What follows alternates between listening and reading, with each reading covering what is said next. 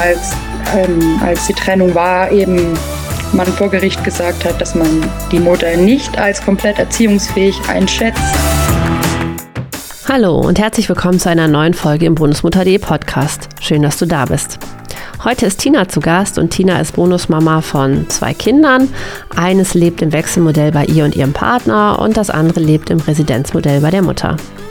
Zudem haben Tina und ihr Partner einen kleinen gemeinsamen Sohn, der das Patchwork-Leben auch nochmal ein wenig interessanter macht. Ja, und von allen Ups und Downs, die Tina so bisher erlebt hat, erfährst du im Podcast. Ich wünsche dir ganz viel Spaß beim Zuhören. So, hallo. Heute haben wir die liebe Tina zu Gast. Und Tina, du kennst es ja schon aus den anderen Podcasts und die Zuhörer auch. Du darfst dich gerne zu Beginn einfach einmal vorstellen, also eine kurze Personenbeschreibung. Wie alt bist du? Wie ist dein Beziehungsstatus? Wie lange seid ihr zusammen? Ähm, lebt ihr zusammen? Wie viele Bonuskinder gibt's? Hast du vielleicht eigene Kinder oder gibt es sogar gemeinsame Kinder? Genau, hi, ähm, mein Name ist Tina, ich bin 28 Jahre alt und bin seit drei Jahren mit meinem Freund zusammen. Mein Freund hat zwei Kinder mitgebracht, zwei Mädels, die große wird jetzt neun und die kleine ist vier. Ähm, genau, wir sind nicht verheiratet, also in einer Beziehung, leben zusammen in einem Haushalt und haben jetzt seit neun Monaten ein gemeinsames Kind, einen kleinen Jungen ja, ähm, der unsere Familie sehr bereichert. Ja, sehr cool. Ähm, wie ist das denn? Also die ähm, Kinder leben die im Residenzmodell, also kommen die nur jedes zweite Wochenende oder sind die, sind die im Wechselmodell bei euch oder vielleicht auch ganz? Genau, also das ist leider bei uns ein bisschen kompliziert. Dadurch, dass das alles in, beschlossen wurde, als vor allem die Kleine noch ein Baby war, ist es bei uns so, dass die Neunjährige im Wechselmodell eigentlich lebt. Also sie kommt dienstags nach der Schule und bleibt bis Samstag früh. Und die Vierjährige kommt mittwochs nach dem Kindergarten, wird dann Donnerstag wieder vom Papa in den Kindergarten gebracht und darf dann Freitag auf Samstag nochmal einen Tag bei uns bleiben. Also, ah, ja. Okay. Viel Wechsel, vor allem für die Kleine. Äh, auf jeden Fall, ne? Und dann habt ihr ja quasi eigentlich immer, immer irgendwie jede Woche Kinder da, ne? Also es ist auch nicht so, dass ihr dann mal eine Woche frei habt oder so. Dass, oder ich meine, ihr habt ja eh euer gemeinsames Kind da, ne? Aber das äh, eigentlich dann immer eine, eine der beiden Mädels, äh, eines der beiden Mädels bei euch ist, ne? Genau, ja. Und das halt auch vorwiegend eben in der Arbeitswoche, also unter der Woche. Wir haben jetzt nicht so die, na, ich weiß nicht, tolle Wochenendzeit, wo man einfach mal entspannt was machen kann, sondern wir haben halt immer die Zeit, wenn dann Schule, Hausaufgaben, Abendessen, Alltag. wieder fast genau den Alltag. Ja, das ist manchmal ein bisschen schade, weil man sich schon mal wünschen würde, man könnte mal was unternehmen ist uns leider nicht gegönnt. Und das ist auch nicht, dass ihr da irgendwie, ähm, weil es ist ja wirklich, ne, wie du schon sagst, ist ja wirklich schade, dass man dann ne, immer nur den, nur, also es ist natürlich auch schön, wenn man den Alltag hat, aber immer nur den Alltag und dieses, man geht, mach mal am Wochenende einen Ausflug oder so, das, das fällt ja dann wirklich hinten runter. Und besteht denn da die Möglichkeit, dass ihr da irgendwie äh, das ändern könntet oder ist da von der Gegenseite absolutes Veto? Genau, da ist absolutes Veto. Also die, die Kinder sind ähm, es soll alles genauso sein, wie es gerichtlich geregelt ist, bloß keinen Tag mehr, vor allem mit der Kleinen, weil wir könnten ja auf die Idee kommen, ein Wechselmodell mit ihr zu machen, was dann natürlich bedeuten würde, dass der Unterhalt wegfallen würde, was natürlich bedeuten würde, dass man sein Leben vielleicht nicht mehr so finanzieren könnte, wie man es jetzt macht. Und das ist sehr, sehr, sehr schwierig, weil auch die Kleine, hm, als ich sie kennengelernt habe, war sie oder war es für sie noch gar nicht so bewusst, ähm, dass sie weniger Zeit bei Papa hat. Natürlich mit steigendem Alter wurde es ihr mhm. bewusst. Okay, meine große Schwester ist öfter bei Papa. Ich will das eigentlich auch, weil sie sind beide gerne hier. Ähm, und sie verbalisiert es auch schon, hat es auch gegenüber der Mama gesagt und gesagt, hier, ich, ich will mehr Papa-Zeit, aber da führt kein Weg rein. Ne? Das, Krass. das, ja, aber das Schöne in Anführungszeichen ist halt, dass sie die, dass wir alle Ferien halbieren. Mhm. Also, ähm, beide Kinder sind immer in den halben Ferien bei uns und die nächste Woche dann bei der Mama. Da hat sie dann halt ihre Papa-Zeit. Aber ja, unter der Woche ist es schon so, dass ihr das bewusst ist, dass sie nicht so viel Papa-Zeit hat. Zeit hat. Mhm. Ja, ist ja auch ganz komisch, dass dann die Geschwister ja auch so auseinandergerissen werden. Ne? Also das, äh, dass die dann halt wirklich der eine ist bei Mama, der andere ist bei Papa. Ne? Genau, und es war auch, bevor wir haben jetzt für beide Kinder eigene Kinderzimmer machen können. Also wir haben nochmal weiter ausgebaut, das Haus. Und davor war es schon ein Problem, weil dann war es für die Große, hier, das ist meins, das ist mein Kinderzimmer, das ist mein Spielzeug. Und die Kleine war so gefühlt immer nur zu Besuch. Und das hat, ja, also war für die Kleine ganz schwierig. Und jetzt dadurch, dass wir für beide eigene Kinderzimmer gemacht haben und auch wirklich gesagt haben, das gehört der Kleinen, das ist ihrens, ist es ruhiger geworden. Ja. Ja, also ich kenne das ja auch, bei uns ist es ja auch ähnlich. Also die Große wohnt ja auch bei uns und der Kleine halt bei seiner Mama. Und da merkst du schon, dass der oft auch so ein bisschen zerrissen ist, weil der natürlich mitkriegt, dass wir zu dritt dann irgendwie Dinge machen, weil wir natürlich auch Dinge mit der Großen machen, wenn er nicht da ist, ganz klar. Ne, und äh, er ist da so ein bisschen außen vor. Und das ist ja nicht in keinster Weise, dass man das absichtlich macht, aber er merkt das schon und ist da, glaube ich, ja, neidisch oder irgendwie traurig, glaube ich, ist das richtige Wort, ne, dass er dann ja, da nicht ja. so dabei sein kann. Ne? Das, ja. So, aber vor allem so bei Familienfesten, weil man kann natürlich nicht jeden Geburtstag von der Oma so legen, dass dann beide da sind. Mhm. Und dann erzählt die Große, ja, und dann haben wir Omas Geburtstag gefeiert und alle waren da und die Kleine sitzt da und sagt, hm, wo war ich da? Ja. Papa, warum war ich nicht dabei? Das ist dann blöd, ne? Ja. Und ähm, wie geht's dir denn mit diesem Modell? Also mir, ich persönlich vermisse zum einen die Partnerzeit auch ein bisschen, also Zeit für uns, weil es ist dann natürlich so, dass wenn die Kinder nicht da sind, muss er arbeiten gehen. Mhm. Da wir beide also ich bin im Moment noch in Elternzeit, was alles ein bisschen einfacher macht, aber da wir beide in Schichten arbeiten, in zwölf Stunden Schichten, bedeutet das halt wirklich, die Kinder gehen Samstag und dann ist er Samstag meistens ja Nachtschicht machen, Sonntag, Montag, manchmal dienstags noch, weil mit der Großen geht's, dass sie auch mal bei der Oma schläft oder bei der Oma bleiben kann. Ähm, aber ja, es fehlt so ein bisschen die, die Zeit dann zu zweiten. Jetzt vor allem mit einem Kind auch dann mal die Zeit zu, zu dritt, weil dann ist Papa halt arbeiten. Man muss auch erst mal gucken, wie funktioniert das dann alles, wenn ich noch parallel arbeiten gehen muss. Ja, ja. Ja, ich meine, es ist ja eh dann schon super, dass ihr die Arbeit dann so quasi äh, in eure Freizeit legen könnt. Ich nenne es jetzt mal so, ne? Und dann quasi für die Kinder da sein, wenn die dann zu Hause, also bei euch sind, ne? Ja, es bedeutet aber auch, im Freundeskreis muss da viel Verständnis kommen, weil wenn andere frei haben, sind wir arbeiten. Mhm. Und ja, das ist schwierig. Und ihr zahlt aber, ne, das hatte ich jetzt auch richtig bekommen, für die große auch Unterhalt. Oder ist das, weil die Dienstags bis Samstag da ist, äh, dann Wechselmodell? Das ist ein Wechselmodell. Okay, okay, gut. Also das etwas. wir nicht. Ja, tatsächlich. Ähm, ja, ist ja nicht genau 50 Prozent. Ne? Ich habe gehört, da soll es, äh, ne, wenn das nicht, ich glaube, bei Ja, 60, 40. Ja, ja. Also für uns eigentlich. Ähm, mein Freund hat nie Unterhalt beantragt, weil er immer die große Hoffnung eigentlich hatte, dass das alles ja, sich mal etwas normalisiert und am Ende vielleicht, ja, ein, ein Wechselmodell für beide wird. Ähm, und da versucht man natürlich auf den anderen so weit wie möglich zuzugehen. Aber es zeichnet sich ab, dass das nicht der Fall Was? sein wird. Ja, ich glaube, das ist die große Hoffnung bei vielen. Ne? Magst du drüber sprechen oder also ist beides okay, also was, was jetzt bei euch ansteht? Ja, also gerne. Bei uns ist es jetzt so, dass dadurch, dass die Kleine eben das so oft auch verbalisiert hat, dass sie ein Wochenwechselmodell möchte, mein Freund auch ein bisschen auf Angriff gegangen ist und auch zur Kindsmutter gesagt hat, dass er das Wechselmodell für beide Kinder möchte. Die hatten eine Mediation, eine Beratung.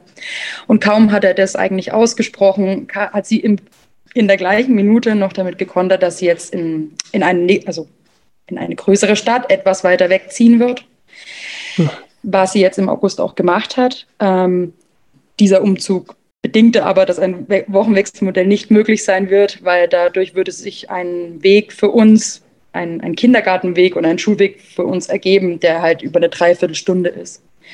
Und das funktioniert nicht. Ähm, das ist unfassbar. Äh, ist, ja, unfassbar und unheimlich schade. Und genau, dadurch ist, ja, gibt es jetzt wieder Gerichtsverfahren. Ähm, sie hat halt das Aufenthaltsbestimmungsrecht für beide Kinder jetzt eingeklagt. Und okay. jetzt fängt dieser ganze große Zirkus wieder von vorne an. Also dann kommt, wir waren jetzt beim Jugendamt und Vorsprechen. Dann kommt natürlich der Beistand zu uns nach Hause, guckt sich die Gegebenheiten an, guckt sich die Gegebenheiten bei der Mama an. Und dann entscheiden fremde Leute wieder über das, das was die Kinder die nächsten Jahre machen. Ja, die sind bei euch auch noch so klein, ne? Neun und vier, da dürfen die noch nicht sagen, wo sie hinwollen, ne? Oder das, also dürfen ja. was sagen, aber es wird nicht so berücksichtigt, ne? Ja, also wir haben aber trotzdem die Hoffnung dadurch, dass der Lebensmittelpunkt von der Großen eigentlich hier ist, sie auch hier in die Schule geht. Weil, also da muss man auch noch mal ein bisschen ausschwenken, dass damals, ähm, als die Trennung war, eben man vor Gericht gesagt hat, dass man die Mutter nicht als komplett erziehungsfähig einschätzt. Mhm. Okay, das ist ja schon mal was, ne? Ja. Ja, das musst du erstmal hinkriegen, ne? Ich glaube, da gibt es einige, aber dass das ein Richter feststellt, äh, das ist doch schon mal ist doch schon mal ein Teilerfolg, ja. ja, ja, schon. Also sie hat halt aber seitdem auch nicht an sich gearbeitet. Also ich, wir denken, dass sie ein psychisches Problem hat, ähm, hat, ist aber nicht diagnostiziert, deswegen würde ich jetzt nicht nicht sagen. Das nicht benennen wollen, genau. Ähm, und ja, ähm, Jetzt habe ich kurz den Faden verloren und muss mal Gar nicht schlimm, gar nicht schlimm. Ähm, okay, aber ähm, ihr habt aber auch vorher dann schon Gerichtsverfahren geführt, äh, die dann quasi, weil du ja vorhin auch gesagt hattest, diese Zeiteinteilung, die ihr habt, die ist alles gerichtlich festgelegt. Also ihr habt da auf jeden Fall ja schon jede Menge Erfahrung äh, gesammelt, ne, wenn ich das so richtig mitgenommen habe. Ne? Genau, also mein Freund, das war also Gott sei Dank vor meiner Zeit, weil ich merke, wie unheimlich anstrengend es ist, also psychisch und auch die Zeit, die du aufwenden musst, ähm, mhm. Beweise sammeln. Ne? Das ist ja, also es geht wirklich an die Substanz und auch auf die Beziehung, muss man ehrlich sagen.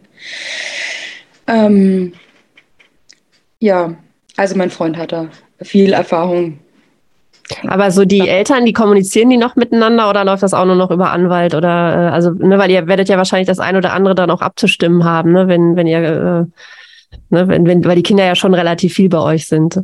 Oder wie sieht das aus? Hm, also jetzt vor allem, wie, es war mal eine Zeit lang gut.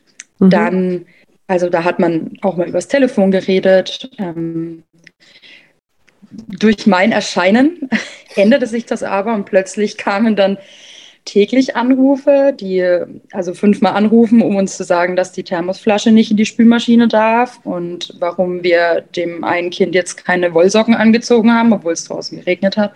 Und es nahm dann so überhand, dass wir gesagt haben, wir wollen das jetzt nur noch per E-Mail, weil sie halt sich immer mehr in den mhm. Vordergrund der Beziehung. Ja, ja klar. Ne? Ja, wenn dann dreimal am Tag das Telefon klingelt, ähm, dann und es geht, also du gehst ans Telefon und dann ist es kein normales Gespräch, sondern ist es ja, du hast das und das gemacht und aufgelegt. Und eine halbe Stunde später ruft man wieder an mit, und das und das ist übrigens auch noch. Und dann wird wieder aufgelegt. Das ist ja keine normale Kommunikation.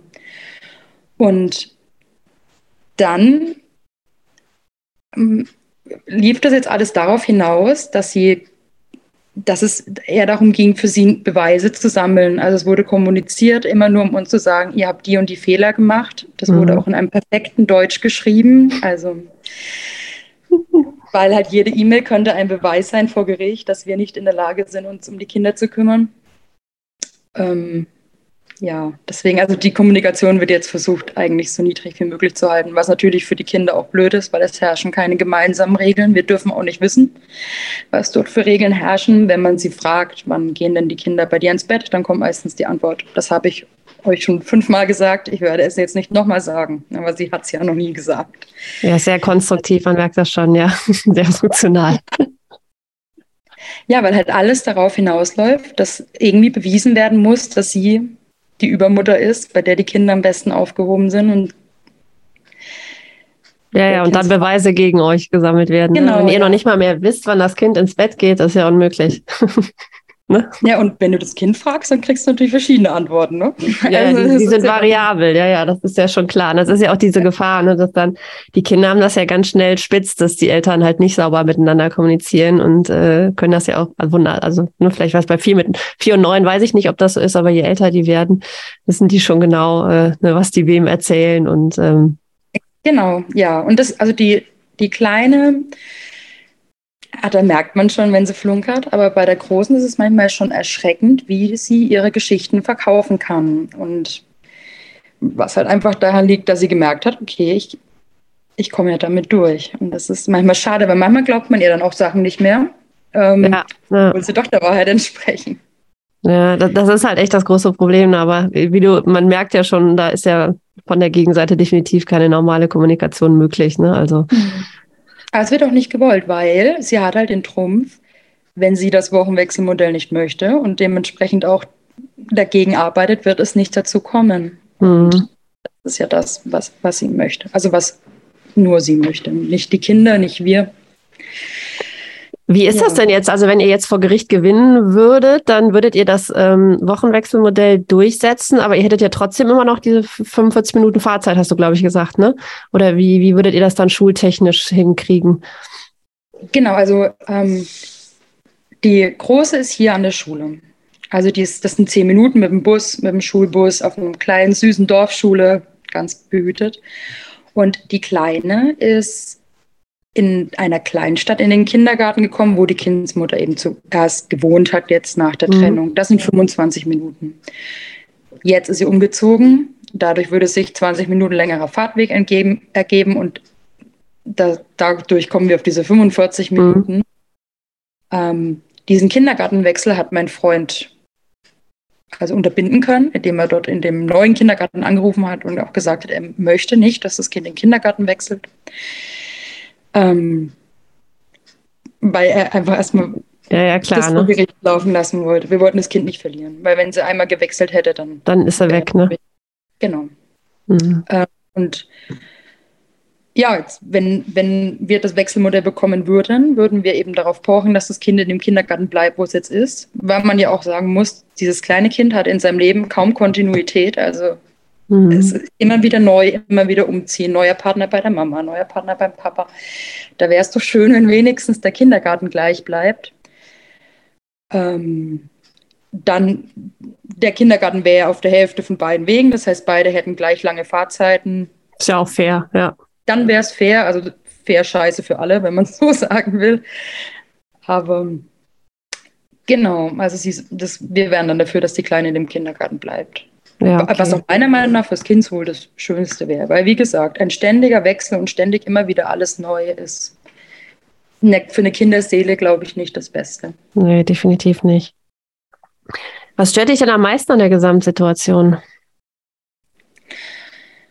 Ja, dass man immer so aufpassen muss, was man macht. Dass eben alles, alles könnte gegen dich verwendet werden. Alles könnte dazu verwendet werden, dass dass wir die Kinder nicht mehr so oft sehen können vielleicht. Ähm, mhm. dass man zusammen erziehen kann, dass man vor allem auch nicht miteinander reden kann. Also ich soll auch fernbleiben. Ich, sie möchte mich nicht bei den Übergaben sehen. Ich habe nichts, also wird auch wirklich so gesagt, ich, hab, ich bin nicht erziehungsberechtigt. Ich habe überhaupt keinen, ich bin eigentlich gar nicht da. ähm, ja, also das und dass halt die, die Kinder auch so hoch gehandelt werden. Also das soll sich halt jetzt nicht falsch anhören, aber tut's nicht. Ich verstehe. Ja, ich verstehe, dass es halt für eine Kindsmutter schöner ist, wenn der gehasste Ex-Freund blutet mhm. und sie dann dafür 20 Stunden arbeiten gehen kann und trotzdem 900 Euro ungefähr im Monat mehr hat und dann noch jedes Wochenende, heute Wochenende Zeit für sich. Ähm, also natürlich ist es schöner, aber es ist nicht das, was die Kinder wollen. Und also mich hat ja auch niemand gefragt. Vielleicht würde ich auch gerne 20 Stunden arbeiten gehen, um mich mehr um meinen Sohn zu kümmern, aber um mich fragt niemand und an mich denkt halt da irgendwie auch niemand. Also ja, du bist, du bist einfach mitgehangen, mitgefangen, ne? Ja, genau. Und das erkennt man dann manchmal erst recht spät. Also Aber bevor ich, ich halt, ja. Ja, ich sag dir, das äh, geht, glaube ich, 95 oder 100 Prozent aller Bonusmamas so, weil das äh, hat sich, glaube ich, keiner jemals so vorgestellt, ne, dass es so, so ist, wie es dann nachher ist. Ne? Also auf jeden Fall. Und die ganze Sache hat sich nochmal geändert, wenn du einfach dein eigenes Kind hast mhm. und dann. Okay. Ich habe Freundinnen, die haben jetzt zeitgleich mit mir Kinder bekommen und ich sehe, okay, was haben die für Freiheiten? die können Babyurlaub machen, die können auch mal in der Nebensaison in Urlaub fahren. Wir müssten alles mit einer Kindsmutter abstimmen, die absolut nichts Gutes für uns will. Ähm, ja, das aber die, so die Urlaube, du sagtest, ne, die sind die Hälfte der Zeit bei euch, ne? Da, da habt ihr aber schon Planungssicherheit oder wird das auch immer alles kurzfristig, ähm, also so kennen wir es ja, ne, dass man irgendwie zwei Wochen vor den Sommerferien erfährt, ach, jetzt übrigens die ersten drei Wochen sind die bei mir und die nächsten drei bei dir oder so. Ähm, habt ihr da Planungssicherheit? Ähm, also in, im letzten Jahr haben sie es noch bei dieser Mediation geplant. Mhm. Und dieses Jahr, also hat sie den, also dieses Jahr ist eh alles wieder anders, ne? ähm, haben wir ihr eine E-Mail geschrieben, wo wir die Ferien komplett vorgeplant haben bis in den Sommer rein und haben drunter geschrieben, wenn keine Antwort kommt, gehen wir davon aus, dass es akzeptiert ist. Es kam nämlich keine Antwort. Okay. Mhm. Ja, jetzt mal gucken. Also dadurch, dass es ja auch nochmal vor Gericht geht. Also so richtig sicher ist gerade nichts, weil mhm. wenn mein Freund für beide Kinder Unterhalt bezahlen muss, dann muss er mehr arbeiten gehen und dann können wir, also dann können wir auch nicht jede Ferien die Kinder nehmen. Das funktioniert nicht. Leider. Ja, ja. Ah, Mann. Was ist denn äh, die wildeste Geschichte, die du bisher als Bonusmama oder Stiefmama erlebt hast? Also, da gibt es eine sehr eindrückliche Geschichte. Ähm, und zwar hatte eines Samstagmorgens das Telefon geklingelt oder Sonntag, nee, Sonntag war es. Ich bin in einer Viertelstunde da, die Große bleibt jetzt bei dir aufgelegt. Mein Freund, ich hatte damals, ich war schwanger, ich hatte gerade geschlafen, mein Freund weckt mich auf und sagt, hier, die Mutti kommt jetzt vorbei und bringt die Große, die soll jetzt hier bleiben. Wie, wie soll ich jetzt hier bleiben? Okay, gut, wir gucken erstmal, was jetzt gleich passiert. Eine Viertelstunde später kam sie in den Hof gerollt. Wir hatten oben aus dem Fenster rausgeguckt. Sie, das Kind steig, stieg heulend aus dem Auto aus. Sie hat hinten den Kofferraum ausgemacht, hat ihre Schultasche rausgezogen, hat ihr noch alle Buntstifte aus der Schultasche raus, weil sie die, glaube ich, mal gekauft hat hat die Schultasche genommen, uns vor die Tür gestellt, das Kind vor die Tür gestellt, geklingelt und ist gefahren. Und wir, also nur die große, die kleine war, ich weiß nicht. Ähm, dann war die große natürlich völlig aufgelöst. Wir wollten sie dann auch nicht gleich fragen, was passiert ist. Ähm, nach ein paar Stunden haben wir sie dann doch mal, als sich alles wieder ein bisschen beruhigt hat, mal gefragt, hier, was war los? Weil natürlich die Mutti hat auf nichts reagiert, also kein Anruf, keine Nachricht und so weiter. Ähm, aber die, äh, die Große wollte es uns nicht sagen. Also wir wissen es bis heute nicht, warum sie bei uns war. Im Endeffekt war sie einen ganzen Monat bei uns. Okay. Ja, ohne, also kon groß Kontakt. Ähm, er, mein Freund sollte dann, weil ja Samstag eigentlich die Übergaben sind, sollte dann samstags immer die Kleine zu ihr fahren. Die Große durfte aber nicht mit. Also was das mit der Kinderpsyche anstellt, ist halt vielleicht die andere Frage. Wie alt war ähm, die Große da zu dem Zeitpunkt? Sieben. Sieben. Sieben, okay. Deine krass. Mutter ignoriert dich einen Monat. Also, und es war wirklich ignorieren. Ähm, ich habe es versucht, ganz gut aufzufangen. Ich habe viel mit ihr gemacht in der Zeit. Wir haben, ja, ich habe dann auch, aber nicht mehr mit ihr darüber geredet, was da passiert ist. Wir haben dann einfach ein bisschen Zeit ins Land gehen lassen und haben dann gehofft, dass sich das irgendwann wieder normalisiert. Mhm. Dann wurde es irgendwann so, dass sie zum Beispiel hatte die, die Oma von der mütterlichen Seite Geburtstag. Da durfte sie mit hin. Dann sollten wir sie abends aber wieder bei ihrer Mutter abholen. Und mein Freund hat gemeint, wir holen sie jetzt nicht. Sie bleibt jetzt einfach mal eine Nacht bei dir. Das ist dein Kind. Also gemeint, wenn ihr sie nicht sofort abholt, dann stelle ich sie auf die Straße. Unfassbar. Ich sag, Unfassbar. Das ist doch jetzt nicht dein Ernst. So. Das und das Jugendamt oder äh, die machen dann nichts oder ist das das, wo dann der Richter sagt, sie ist nicht geeignet zur Erziehung? Also das ist danach passiert. Das weiß das Jugendamt jetzt zwar, wir haben es aber in der Situation damals nicht direkt ans Jugendamt gemeldet. Das, okay.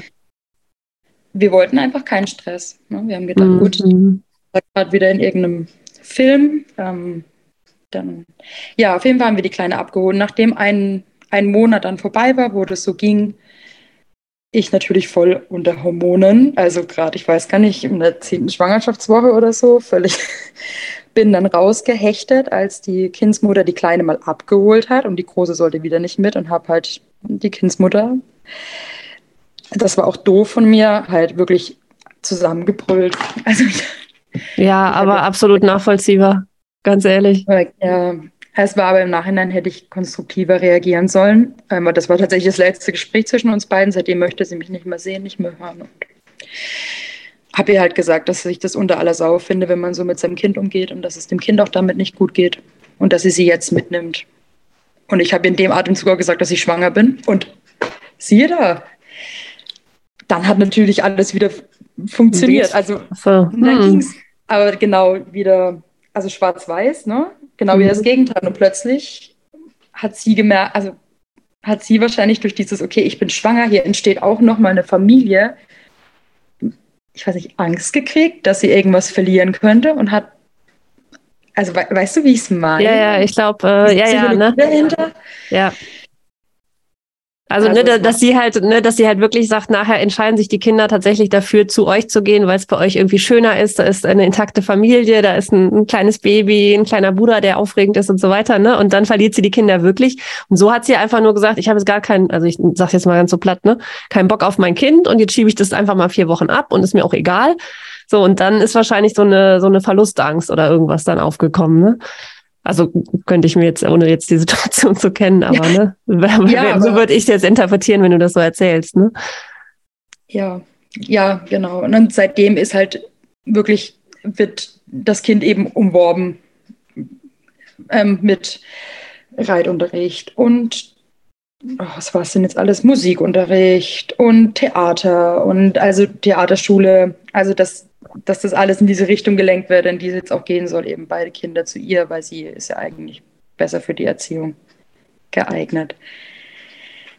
Und unfassbar, also wirklich unfassbar ohne Worte. Ne, also ich habe die, ich stelle die Frage ja oft, aber ich glaube, äh, das ist echt so mit die, ich sage jetzt mal, schlimmste Antwort, die bisher kam. Also ich finde, das ist absolut brutal. Also wir haben ja eine ähnliche Situation, da hat die Kindsmutter das bei unserer 15-Jährigen gemacht, aber 15 ist auch nochmal ein anderes Alter als sieben. Ne, also das ist in beiden Fällen absolut schlimm und ähm, ich meine, was soll sie denn ne? gemacht haben? Ne? Also was, genau, was, was das rechtfertigt. Mit so sieben, Schlimmes ne? getan haben. Also nicht mal meine Eltern, ich war in der Pubertät bestimmt nicht einfach, haben mich ja. einen Monat lang geschoben. Ja, dass ja. man mal Nachmittag sauer ist, okay, ne, geschenkt, aber äh, 31 Tage oder was? Also das, äh, ja. Ja, aber auch mit bevorzugen, also die andere wurde ja normal mhm. behandelt. Ne? Das ist so, ja. Und ich glaube, das Ganze hat auch seine Spuren hinterlassen bei ihr. Also danach ja. hat sie auch körperliche Symptome gezeigt, die auf, einfach okay. auf Stressreaktion schließen lassen. Also das sind sie wurde halt dann inkontinent. Ach, also, hey. also ich habe halt immer wieder mhm. liegende Unterwäsche dann versteckt im Zimmer gefunden, teilweise eingekackert. Wo man dann auch merkt, okay, irgendwas hat es schon in ihr ausgelöst. Aber sie redet halt nicht drüber, weil. Und die Möglichkeit, mit ihr zum, zum, zur Therapie zu gehen, ist wahrscheinlich, äh, unterschreibt die Mutter bestimmt nicht oder so, ne? Weil das äh, ist ja dann auch manchmal so ein, zumindest ein Weg, den man versuchen kann zu gehen. Ne? Ja, ähm, wir hatten eigentlich immer die Hoffnung, dass es sich in Anführungszeichen von selbst erledigt, wenn wieder mehr Kontinuität mhm. reinkommt. Die Mama ist mit ihr zu verschiedenen Heilpraktikern gegangen. Also muss sagen, sie, die Mutter lehnt auch halt also normale Medizin ab. Es ist Heilpraktik und ähm, Homöopathie ist das einzig wahre. Und da hat sie sie natürlich hingeschleppt. Die haben halt nur gemeint, sie, das sind bestimmt Verstopfungen, die das Kind hat. Sie soll mehr trinken. Ähm, Mhm. Und wenn dann noch wir kommen und sagen, wir gehen jetzt auch nochmal zum Arzt, dann blockiert die natürlich, sagt, ich war doch schon beim Arzt, ich musste mhm. jetzt nicht, warum nochmal zum Arzt? Und dann lässt man, ja, man merkt, gut. ja, solange es ruhig ist, hat sie das Problem nicht. Wenn, wie jetzt dieser Umzug, hat es wahrscheinlich wieder ein bisschen ausgelöst. Da gab es wieder eine Zeit, wo dann eben die Unterwäsche unsauber war. Mhm.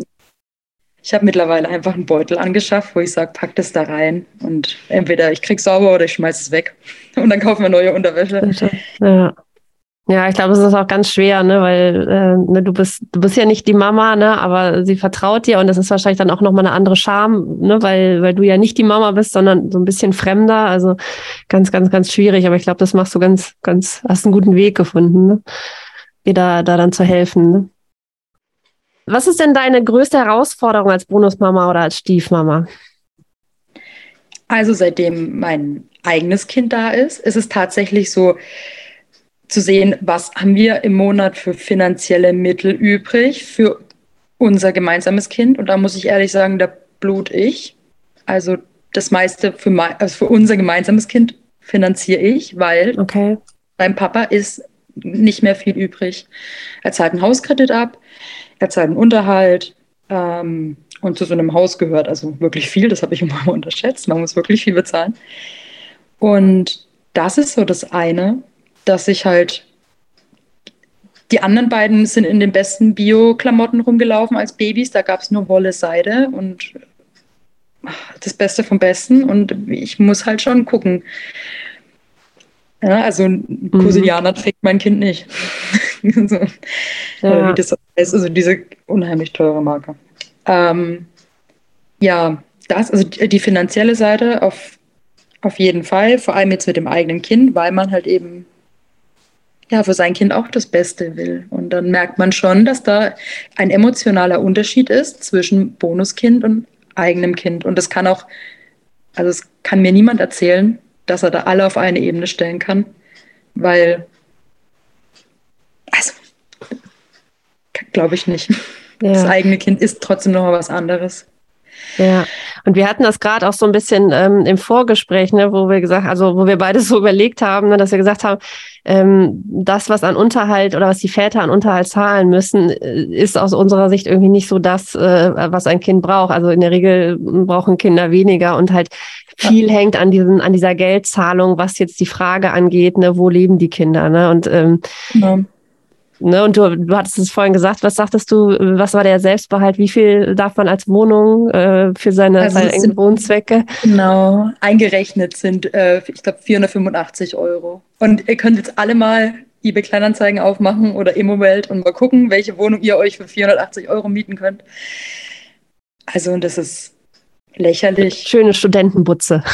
genau, kannst du dann zu jemandem auf die Couch mitziehen. ja. ja, das also ich weiß das auch noch, als, ähm, als äh, damals, bei, bei uns war das so, als der Kindsvater, der ist dann zu mir gezogen und ähm, da hatten wir irgendwie auch nur eine Dreizimmerwohnung und dann hat natürlich direkt die Kindsmutter äh, gestänkert, so, was, es haben nicht beide Kinder jeweils ein eigenes Zimmer, was ist denn das? Und dann denkt man manchmal auch, na ja, das ist ja irgendwie immer so ganz schön, wenn man dann selber in der eigenen äh, gemeinsamen Wohnung oder im Haus wohnen bleibt und äh, der Kindsvater muss sich dann um Unterhalt kümmern und ähm, am besten dort noch eine 150 Quadratmeter Wohnung anbieten, damit die Kinder dann vier Tage im Monat da sind. Ne? Also das ist dann manchmal schon, wo man denkt, und wie du gerade sagst, ne, 480 selbst, Euro Selbstbehalten, also wo, wo kriegt man da ja, eine, was für, eine tolle, Genau, was für die Miete gedacht ist. Ja, man, genau. Der erwachsene Mensch kann denn von 1200, glaube ich, sind es 1200 Euro ordentlich leben. Also das ist ja, äh, also ja. lächerlich. Das ist nichts. Ja, das ist ein Witz. Und, ja. Genau. Ja, also ich glaube, da können jetzt äh, ne, sitzen alle zu Hause und klatschen Beifall, weil das ist, glaube ich, äh, also es gibt nur, glaube ich, ganz wenige, die da nicht diesen diesen Konflikt oder das Problem irgendwie sehen, dass das halt einfach eine unfassbare Quetsche ist, wieder die Kindsväter. Äh, also jetzt, ja. wir sprechen ja immer, sind ja im Bonusmutter-Podcast, wir sprechen dann immer über die Kindsväter, aber ähm, kann ja, natürlich auch umgekehrt sein. Ne? Genau, ja. Also die können einen schon leid tun und man, ich denke mal, jeder jeder Kindsvater kann froh sein, wenn er nochmal eine starke Frau findet, die das auch alles mit schultert, also die das alles mit auf sich nimmt, weil es ist nicht normal und es ist nicht wie einen alleinstehenden Vater zu haben, der nur für das eine gemeinsame Kind da ist, sondern du, ja. du drittelst den und der hat weniger Geld, obwohl er voll arbeiten geht und da muss die Liebe viel aushalten können. Ja, es macht halt einfach schwieriger, ne? Also wenn du dann immer so dieses Geldthema noch über dir schweben hast, als wenn du ja. sagst, auch alles wunderbar, ne? Wir haben alles in, in Masse da und alles ist wunderbar, ne? Ja, und ich glaube, ich, glaub, ich habe es jetzt schon fünfmal gesagt, aber mich fragt niemand, ob ich auch nicht mal 20 Stunden arbeiten gehen möchte. Das habe ich mir ja. ist irgendwie, als hätte ich durch meine Entscheidung mit jemandem, mit so einem Mann ein Kind zu machen, der schon zwei Kinder hat, ne, wie kann ich mir jetzt anmaßen zu denken, dass man, dass ich auch nur. Dass du Teilzeit arbeiten gehst, ja. Ja. Ja. Ah, es sind halt, ja, darüber kann man sich natürlich Gedanken machen, bevor man gemeinsame Kinder macht. Ähm, aber ja, die Frage denke, ist ja immer, welche Konsequenz ziehst du daraus? Sagst du dann, naja, dann gehe ich weiter Vollzeit arbeiten und mein, dein Wunsch, Mama zu werden, steht dann hinten an oder trennst du dich? Oder also was ist dann die Konsequenz, wenn du dann sagst, ich ja. äh, ne, durchdenke das dann alles und äh, bin da irgendwie in Anführungszeichen vernünftig oder wie auch immer man es nennen möchte, ne?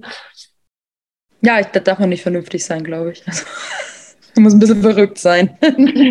man darf auch nicht alle Konsequenzen durchdenken, ne? sonst macht ja keinen Spaß mehr. Ne? Äh, ja, was ist denn dein größter Abfuck? Ich würde sagen, die Summe aller vorher genannten Dinge. Also, dass die Kinder so, also dass die Kinder zum einen immer so als Objekte gesehen werden, die dann einem gehören, mit dem man, die dein, die dich finanzieren. Also es tut mir leid, dass ich so sage. Und wenn, aber es, ja, wir hatten es ja gerade, es ist einfach so, dass die Kinder dich finanzieren, damit du entspannt deine 20 Stunden arbeiten gehen kannst. Ähm, dass man immer aufpassen muss, was man macht und sagt, dass, dass, ja, dass die Erziehung einfach dadurch schon erschwert wird, dass man denkt, oh, was könnte jetzt passieren, wenn sie das ihrer Mutter erzählt. Ne? Dann, was ist dann wieder los oder was denkt ja, ihr? Ja, diese, diese zwei Welten, in denen die Kinder leben müssen, das ist auch einfach ein riesiger Abfuck. Aber ja, und das, das ist tatsächlich, und das war, kam in einem Podcast vom, vom paar Wochen, oder ich weiß nicht, ob es der letzte war, ganz gut raus. Die hat gemeint, dass dieses ganze System nicht zu Ende gedacht worden ist. Also die hat, das war im Zusammenhang mit ähm, Kindergarten. Mhm. die Katharina so. war das, glaube ich, ne, mit den Kindergartengebühren, dass dann äh, die, die ähm, Stiefgeschwister nicht als, als, also dass das dann keine Zellkinder sind, ne? Das war das, glaube genau. ich. Genau. Und lustigerweise hatte ich mir noch nie darüber Gedanken gemacht und dann kam dieser Podcast halt so, stimmt, es ist ja sein drittes Kind. Eigentlich müssen, hm, und er, er er zahlt ja, also, aber nee. Also. Aber ist das, weil ich habe da keine Ahnung von, ne? weil wir haben, ich hab, wir haben ja kein gemeinsames Kind, aber ist das dann, äh, zählt denn euer Kind als drittes Kind beim Kindergeld? Oder wie ist das? Nee, ich kriege das Kindergeld. Wenn er wieder so, Kindergeld okay. kriegen würde, hätte er doch auch wieder mehr Verdienst im Monat. Ach so, okay. Weißt du, wie ich meine? Also ja, okay, okay. Tricky, da muss man ja auch ganz, ganz, ganz viel ähm, aufpassen. Aufpassen, ja, weil anscheinend braucht ein Kind mehr Geld im Monat, um seine Bedürfnisse zu stillen, wenn der Papa auch mehr verdient. Also weiß zwar nicht, wie das genau zusammenhängt, ja, ja. also ich ja das, äh, wir haben das Problem auch. Also das ist ja auch, dass du sagst, wenn das Kind diesen Luxus gewöhnt ist, ne, als der Papa noch da gelebt hat und da war immer schon ein hohes Einkommen, dann hat das Kind diesen, das ist diesen Luxus gewöhnt und dann muss das auch weiterhin so. Ne, also ist so die Erwartungshaltung, das muss weiterhin so kommen. Man denkt so, krasser Scheiß, aber die Lebenssituation ist doch eine komplett andere. Ne? Also jetzt müssen, müssen ja. zwei Wohnungen gezahlt werden, jetzt muss irgendwie, verfährt man Sprit, weil man durchs Land gurkt und was auch immer, ne? Aber nee, da ist so ein gewisser äh, Anspruch, dass die Kinder dann auf dem Level auch bleiben dürfen, wo sie, wo sie vorher waren. Ja, aber also ja, nur, nur halt ein frisch geborenes Kind, ne? Das hat dann Pech. Ne? Das ist so wie, wie, wie euer, euer kleiner Sohn. Ne? Also wenn, wir hatten an der Unterhaltsstelle nachgefragt, wie es auch ist wegen Unterhalt, da wir jetzt ein gemeinsames Kind haben und mein Freund an sich eigentlich nicht in der Lage ist, sich finanziell ordentlich um sein drittes Kind zu kümmern. Und da wurde uns gesagt, dass das, also eine Unterhaltsneuberechnung muss die Mutter beantragen. Da okay. können sie nichts machen und das würde jetzt auch nichts am Unterhalt ändern, das Kind. Krass. Ich also hätte mal gedacht, das würde dann schon den Unterhalt senken, aber das ist jetzt auch einfach nur Rent, also steht jetzt kein Erfahrungswert hinter, aber. Ja, also so wurde es. Ja, wenn ihr gefragt habt, ne? Ja. Gesagt. Genau. Und dann kommt ja auch noch dazu, dass dadurch, dass ich ja hier eingezogen bin, sein Selbstbehalt ja schon sinkt, weil ich zahle ja auch Dinge. Also, so, weil ihr seid ja eine Haushaltgemeinschaft oder genau. sowas, ne? Hm. Ja, und deswegen spart er und deswegen muss ja das Ersparte schnellstmöglich wieder umgesetzt werden. Ah, gib mir der Stift, ne? Das, also da, das glaube ich. also, ich will nicht zusammenrechnen und ich mache es gerne, aber ich will nicht zusammenrechnen, was ich für Geld an den Kindern gelassen habe, wenn man es jetzt mal wirklich so sieht. Ähm, und dann kriegst du noch was abgezogen, weil du bist jetzt ja mit hier und dann spart der Mann sicherlich an dir. Und das geht ja gar nicht. Der kann sich doch nichts ersparen ist doch nicht den Vätern gegönnt, die sich hier getrennt haben. Das darf nicht sein. Ja, das ist, ist echt, äh, also in der Rolle der Bundesmutter, das ist schon manchmal echt, wo man denkt, was hat man sich dabei eigentlich gedacht, ne? dass man, also wir wollen ja jetzt auch nicht die Opferrolle hier einnehmen, aber wo du irgendwie denkst, so, also ich, ich habe das ja auch manchmal, ich weiß, irgendwann hat mal ähm, die Kindsmutter, da war, haben wir Kommunion gefeiert, hatten wir mal eine gute Zeit zusammen und dann hat sie irgendwie einen Burger und eine Cola für mich gezahlt und ich habe dann auch brav Danke gesagt und dann war sie auch so, naja, so, also dann kam so eine Reaktion so nach dem Motto, naja, also muss man jetzt auch Danke sagen und ich habe ja jetzt auch so einen Burger und so eine Cola gezahlt und, und ich dachte irgendwie für mich so, ey, Mädel, weißt du, wie viel tausend Euro ich eigentlich schon in deine Kinder investiert habe und mitfinanziert habe? Und also, ne, also natürlich trägt die Hauptlast trägt der Vater, gar keine Frage, aber wo man immer sagt, ach, dann bringe ich mal mit oder dann, dann hole ich das ja. und dann rechne ich ja jetzt nicht eine Jeans ab, die man irgendwie gekauft hat genau. oder sowas. Ne? Und, ja. und irgendwie denkt so, ey, du machst da so ein Fass auf, weil du mir jetzt schon so einen Burger bezahlt hast. Und ähm, naja, und danach, also ich, bei uns ist es so, ich existiere gar nicht. Also ne, man hat jetzt wieder entschieden, dass ich einfach mich gibt's nicht. Ne? Also es ja. ist immer nur der Kind, man tut immer so, als würde der Kindsvater alleine leben. Ne? So. dann denkst du also, ja, okay, whatever. Ne? Ähm, und, ähm, und dann, wie gesagt, das ist halt das, wo du auch sagst, dieser, dieser Konflikt, ne? Man tut da ganz viel und du willst ja auch kein Danke haben, aber manchmal denkst du so, ey, jetzt ernsthaft, ne? Das ist jetzt hier. Und wenn du dann auch sagst, ne, mit einem eigenen kleinen Kind und das bleibt dann, das hört sich jetzt hart an, ne, so ein bisschen auf der Strecke und die anderen beiden kriegen da alles und du gibst auch noch deine Liebe und irgendwie denkst du so, das kann doch irgendwie nicht richtig sein, ne? Oder das ist doch nicht gerecht. Ja. Ja, genau. Also, vor, also vor allem, und also nach mir fragt man als allerletztes, ne? Also ich muss mich ja irgendwie in dem ganzen System von den beiden anpassen, sei es die Ferienplanung, sei es die Umgangsmodelle. Ne? Das ist ja. Ich, Wann gerade wieder ein Kind vor eurer Haustür abgesetzt wird, ne? Ja, oder das. Kümmere dich jetzt. oder ja, also das, um zur Frage zurückzukommen, also alles. Die Summe, die Summe aller Dinge. ist ein ziemlicher Abfuck. Äh, Gibt es denn irgendwas, was dir helfen würde? Ich denke, wenn sich der, der Staat und die Politik dem Ganzen nochmal annehmen würden, vor allem unter dem Gesichtspunkt, dass es ja immer mehr Patchwork, Trennungsfamilien gibt. Ähm, und ich mir ganz sicher bin, dass was Besseres dabei rauskommen würde, wenn man sich das alles nochmal angucken würde, mhm. würde mir das helfen. Ähm, ich, gut, wenn man sich die Welt, wie sie im Moment ist, draußen anschaut, ist, glaube ich, das Letzte, an was die Politik gerade denkt, die Patchwork-Familie.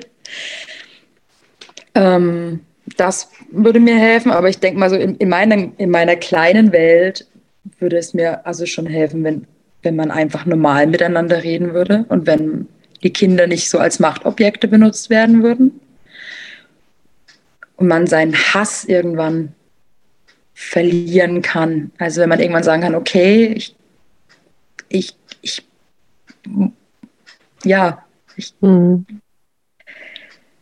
Wie, du hattest vorhin gesagt, die Kindsmutter hatte auch mal Partner. Ne? Manchmal ist das ja dann so, wenn die, wenn die Kindsmütter neue Partner haben, dann verliert sich so das Interesse am Ex. Ähm, das ist bei euch aber auch nicht passiert, Nein. oder? Also sie hat einen Partner, den, also den hat sie auch okay. noch.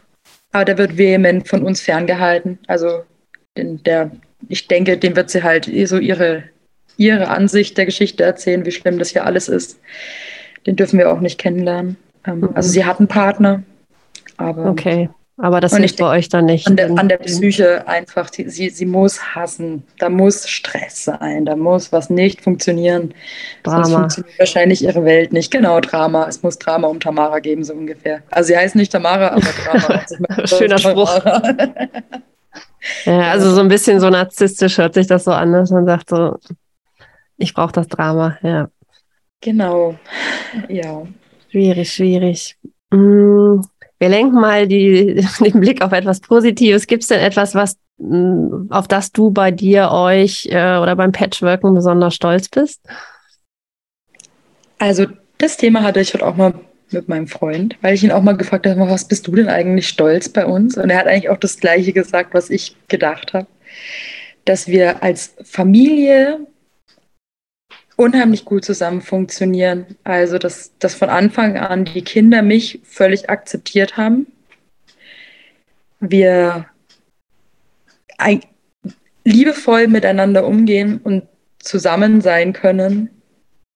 Ähm, dass die Kinder auch ihren kleinen Bruder so unheimlich lieben also gut, es kann sich natürlich noch ändern, aber die beiden, also die drei, die sind ein Herz und eine Seele, wenn die zusammen hier sind. Dann mein Kleiner, der hat angefangen mit Krabbeln, dann krabbelt er jetzt auch mal zu den Zimmern, wenn die gar nicht da sind und hängt an der Tür und dann ich, oh nee, du ist gerade nicht da, ne?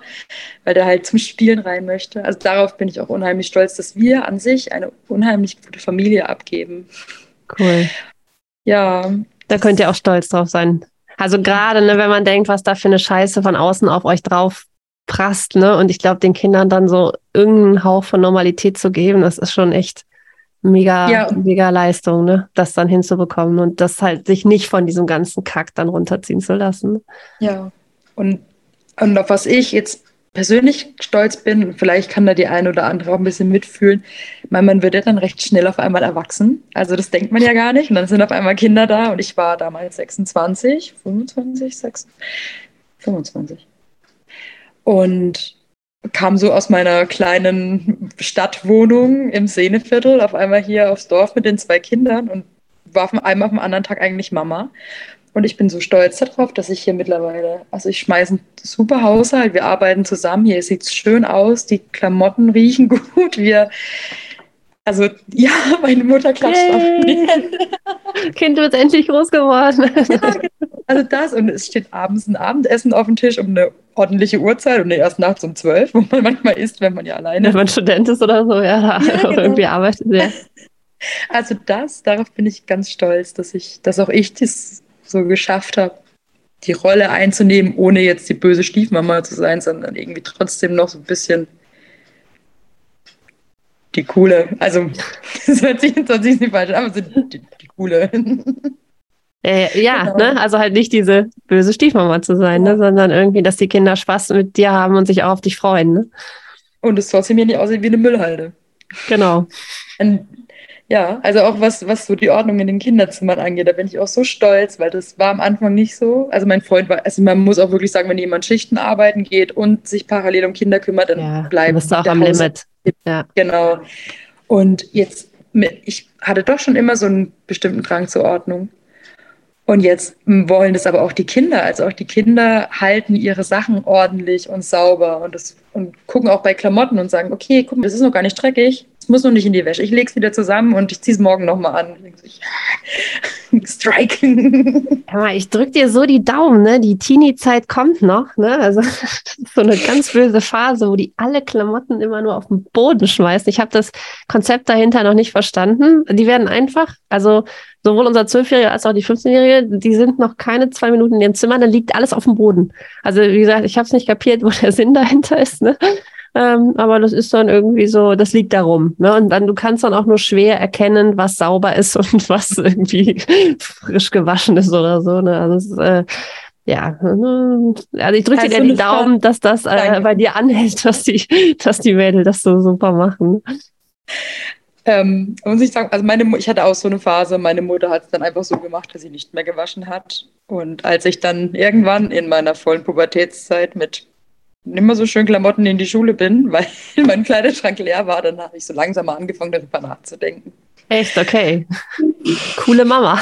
Wird auch ja. nerven. Musste ne? sie haben. Also, also weil ne, ich, ich habe das ja auch manchmal, wo du dann irgendwie denkst, so, ne, dann bist du immer in diesem schwierigen Grad zwischen, naja, jetzt, ne, dann komm, wasch deine Sachen und und jetzt wird das Kinderzimmer aufgeräumt, und du kannst das aber jede Woche machen, ne, weil ne, die die sind ja auch irgendwie, leben ja irgendwie auch dann in, in der Rebellion oder im Widerstand, ne? Und die werden natürlich das nicht von sich aus tun, ne? Weil sie es einfach ne, als Teenie ablehnen müssen, das, was der Erwachsene sagt. Und dann es irgendwie auszuhalten und zu sagen, ja, okay, komm, dann, dann ziehst du jetzt erstmal die dreckigen Sachen an, ne? Oder halt, ne, also da, das ist schon, also ich finde das unfassbar schwierig, ne, dann, dann hart zu bleiben und zu sagen, so, nee, wenn du meinst, das ist alles sauber, dann bitte zieh's an oder so. Deswegen finde ich deine Mama sehr cool, dass sie sagt, nö, ich wasche einfach nicht mehr. Lernen durch Schmerz. Ja, ja. ja, aber wie gesagt, da brauchst du, brauchst du Nerven für. Ne? Also das äh, hätte ich auch vorher nicht gedacht, aber ähm, ja, aber es ist doch total toll, dass das bei euch äh, so schön dann funktioniert. Das freut mich total. Ja. Äh, gibt also es denn? Achso, ja. Entschuldigung. Äh, ja, ja. Nun, zum Zusammenschließen. Wir als Familie, wir, wir funktionieren und das ist das ist, was auch meinem Freund immer wieder Kraft gibt, dass er sagt, er sieht auch, wie harmonisch es jetzt ist und wie das davor war, wie es mhm. davor die Abende waren, wie viel geschrien wurde, ne? wie viel nur durch Aggression, wie man nur durch Aggression an sein Ziel gekommen ist. Und bei uns ist es einfach harmonischer und das, ja, darauf sind wir stolz. Ja, so, jetzt. Sehr cool. Gibt es denn sonst noch irgendetwas, was du schon immer mal zu dem Thema sagen wolltest? Also zum einen, auch wenn wir es also vorhin gesagt haben, man darf nicht immer zu viel überlegen, aber trotzdem an alle Muttis, die sich überlegen, noch ein eigenes Kind zu bekommen, denkt darüber nach und überlegt euch, ob ihr diese Konsequenzen, die es hat oder die Abstriche, die ihr machen müsst, ob ihr in der Lage seid, die zu machen. Ähm, weil das sind einfach schon Abstriche, die ihr macht. Mhm. Das ist, glaube ich, sowas, also ja. Ähm, ja, und sonst, ich denke, das habe ich aber vorhin auch schon gesagt, dass ich mich freuen würde, wenn das eben in der Politik nochmal aufgerollt wird, wenn man sich diese, diese ganzen Gesetze und was heißt Gesetze? Diese sind ja eigentlich, die Düsseldorfer Tabelle ist ja zum Beispiel kein Gesetz, das ist ja mhm. nur ein, ein, Richtwert. Aber wenn man sich das einfach alles nochmal anguckt und auch überlegt, ob das dann noch so umsetzbar ist. Ja. Ja, ich glaube, das ist ja auch, manchmal denkt man ja, die, die Politik, ne, also das ist irgendwie alles aus so einer Zeit, so, ich weiß nicht welche, 20er, 30er Jahre, wo es irgendwie kein Patchwork gab und jetzt gibt's einfach so unfassbar viel Patchwork und es ist da so viel Ungerechtigkeit irgendwie und man irgendwie sagt, da muss man eigentlich mal drüber nachdenken. Also es gibt ja auch andere Ansätze. Also ich glaube, ähm, es gibt ja irgendwie dieses Rosenheimer Modell, wo man irgendwie guckt, ne, was verdienen beide Eltern und dann teilt man irgendwie den Unterhalt nach nach, nach äh, Einkommensverhältnissen auf und so weiter. Also es gibt ja schon andere Ansätze, aber wie du schon sagst, ne, alle halten sich immer brav an die Düsseldorfer Tabelle und ne, das ist irgendwie wie so in Stein gemeißelt so ein Gesetz. Ne? Und es ist halt äh, ja eine harte Nummer für Kindsväter, ne? wenn man dann einfach mal in Stufe XY eingruppiert wird. Ne? Ja, auf jeden Fall. Also, ah gut, das haben wir ja schon. Da haben wir uns jetzt schon genug aufgeregt drüber.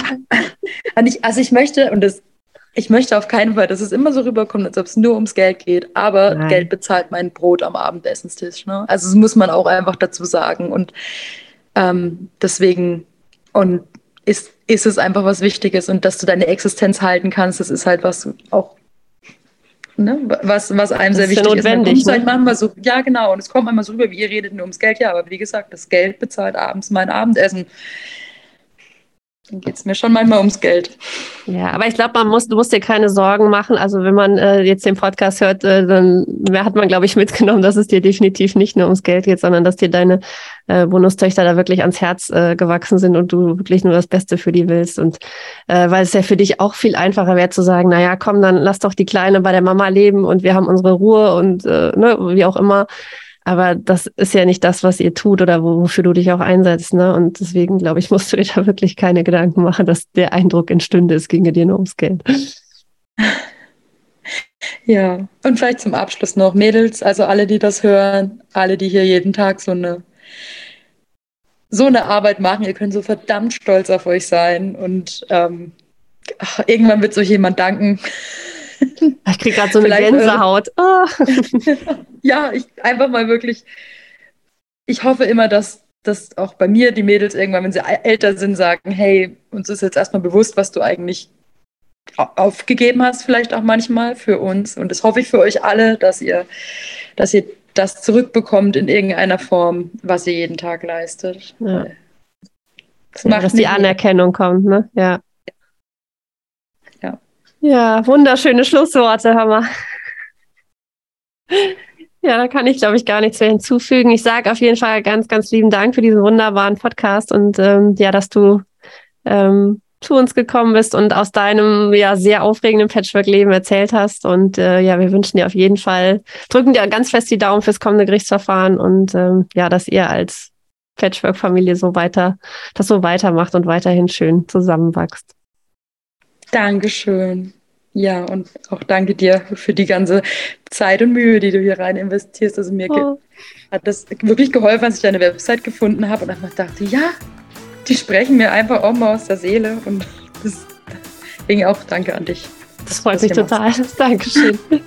Dann hab noch einen schönen Abend. Tschüss. Ihr auch, du auch. Ciao.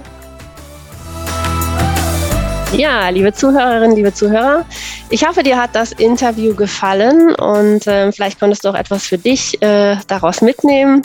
Schreib mir gerne auf Instagram unter dem Post der heutigen Folge, kommentiere, was, ja, was dir dazu einfällt und ähm, was das Interview vielleicht auch mit dir gemacht hat.